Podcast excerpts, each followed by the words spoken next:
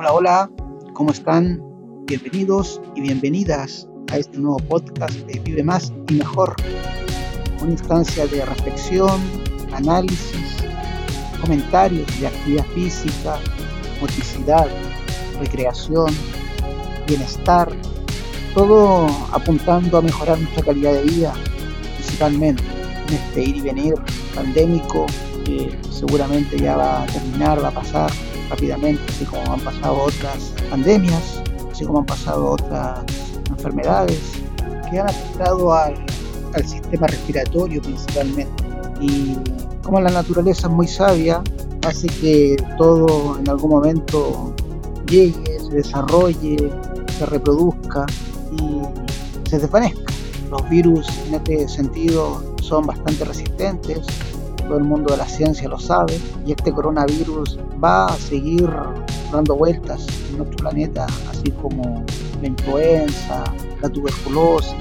Si bien se puede lograr un control, sin embargo, este tipo de infecciones, si no nos cuidamos, van a seguir afectando a pequeños grupos de la población. El tema del día de hoy es un tema que se relaciona directa e indirectamente con, con el planteamiento anterior y es el tema de la alimentación.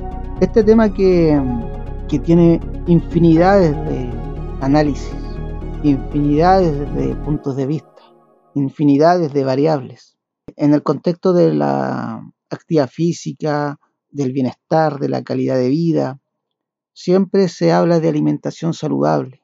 La alimentación saludable está asociada a comer o alimentarse con productos que generen un impacto positivo a la fisiología interna del organismo.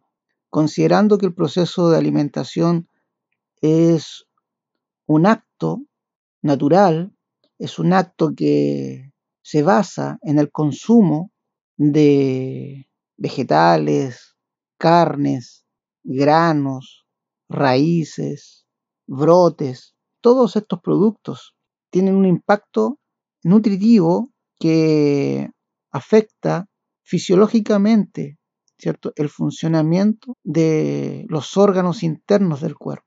Nos permite obtener la energía necesaria para realizar nuestras actividades diarias, principalmente la energía que necesita el cerebro.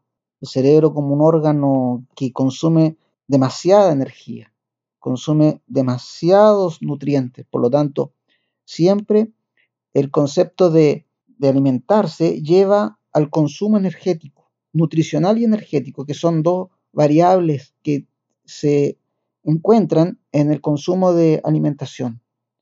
Ahora, el concepto de, de, alimentación saludable tiene diferentes y cientos de puntos de vista, tal como les decía, el concepto de alimentación saludable tiene infinidades de teorías y planteamientos y opiniones y comentarios y estudios y investigaciones que, que la hacen, que en el fondo hace que exista tanta información al respecto que al final uno puede terminar eh, complicado desde el punto de vista del conocimiento, uno puede terminar enredado, uno puede terminar confuso, porque es demasiada la información. Eh, lo que sí hay que tener claro, y este es un punto de vista personal, pero basado obviamente en conocimiento, que la alimentación es una necesidad, primero, fisiológica.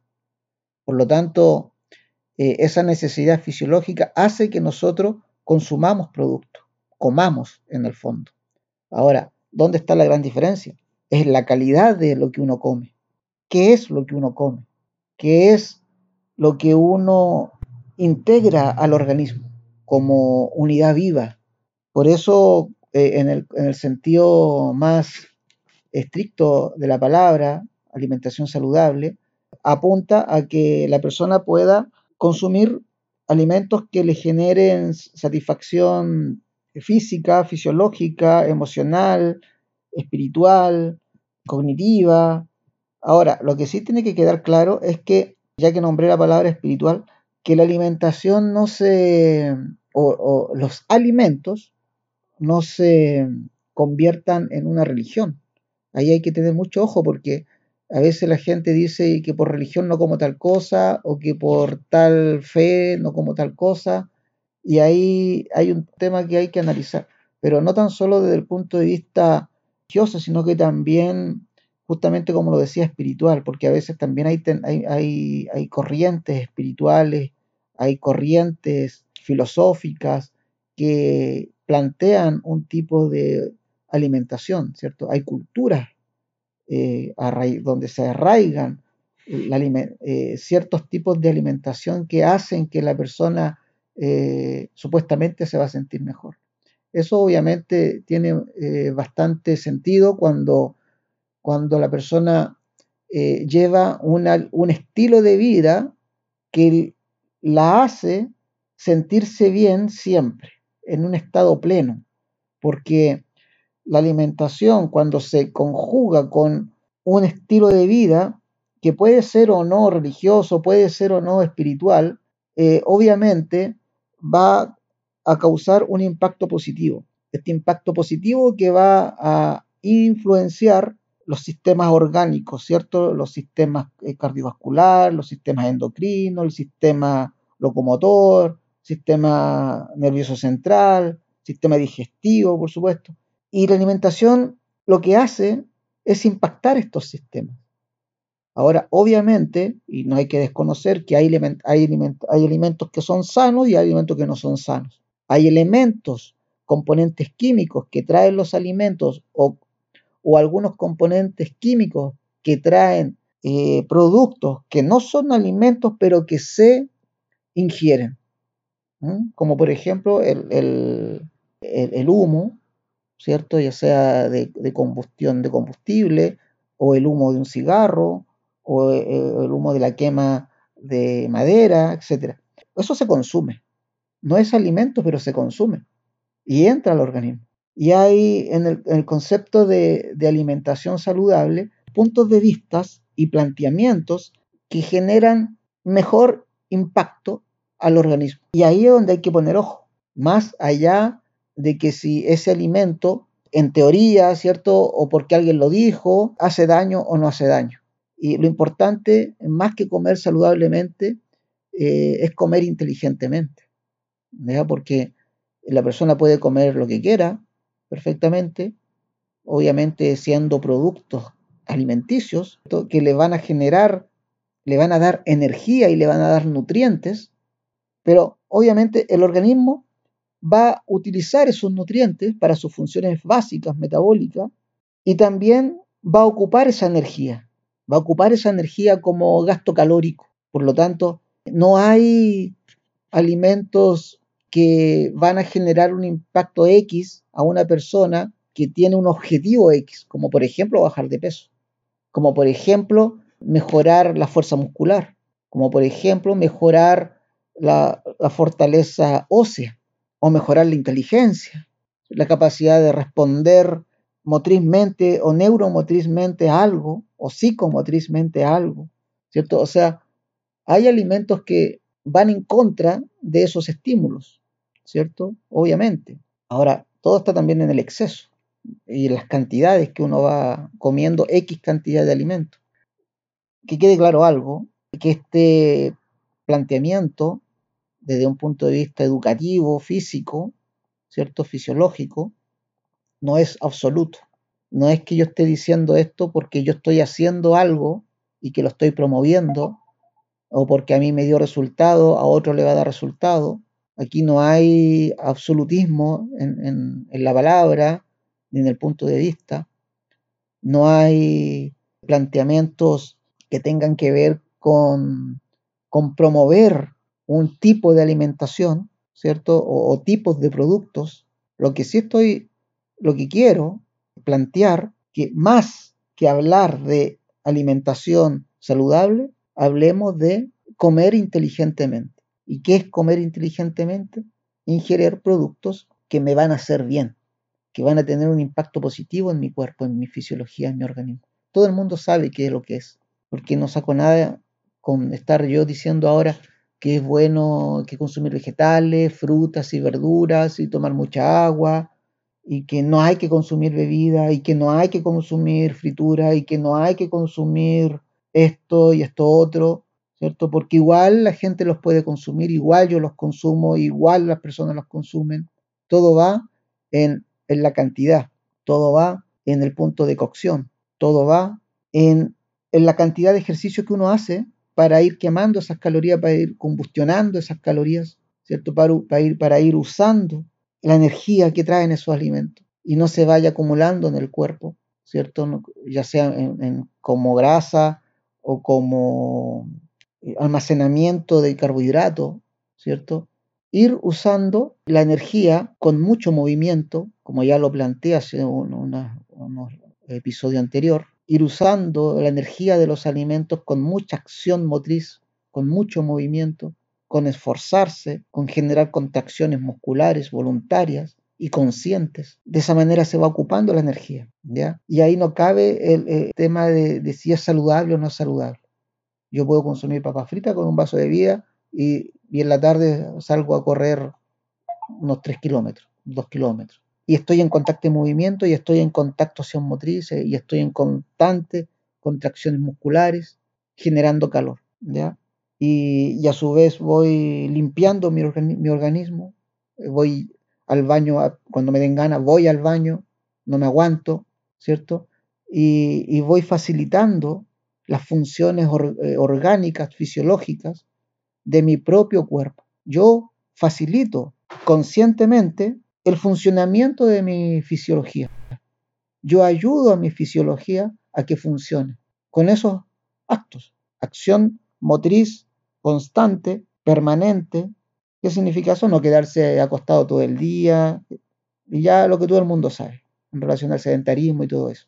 Estar en constante movimiento, estar en constante eh, acción motriz, estar también contrayendo la musculatura, generando calor a nivel muscular y todo eso ayuda. No aguantarse cuando uno, tiene, cuando uno tiene ganas de ir al baño, no aguantarse. Y de esa manera yo voy facilitando el trabajo de mi cuerpo, yo voy facilitando el trabajo de mi fisiología. Ahora, el tema, como les decía, no tiene que ver con absolutismo ni con promover un tipo de alimentación eh, en función de una a otra.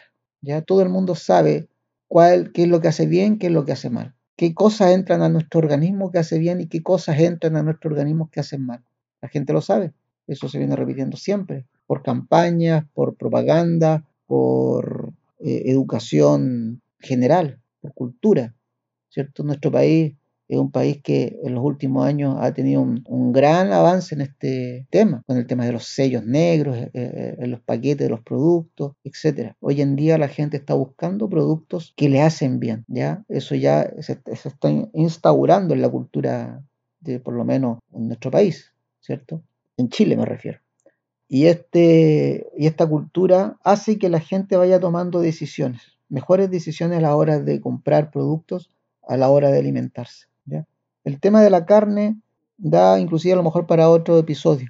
Dentro del tema de la alimentación eh, hay muchos mitos con respecto a eso y, tal como les decía recién, todo está en, en la cantidad, todo está en la cantidad, en la frecuencia. ¿ya? Si yo quiero intoxicar mi cuerpo con componentes, eh, moléculas negativas que tiene la carne para el cuerpo humano, ¿cierto? Yo voy a comer carne todos los días, con carne roja a media azar todos los fines de semana, si es que yo quiero, y, encima de eso le sumo cigarro, ¿cierto? O destilados, eh, ahí estoy generando una bomba de tiempo en, en mi sistema cardiovascular. Lo que sí hay que considerar que la carne no es necesaria para el cuerpo, o sea, para el ser humano, desde el punto de vista actual, porque la carne se, comienza a consumir en los inicios de las civilizaciones humanas, producto de, la domesticación de animales para el consumo. Cuando ya el ser humano tuvo una inteligencia superior para no salir a cazar, sino que para cazar y criar, ¿cierto? Y ahí comienza todo el, proceso de,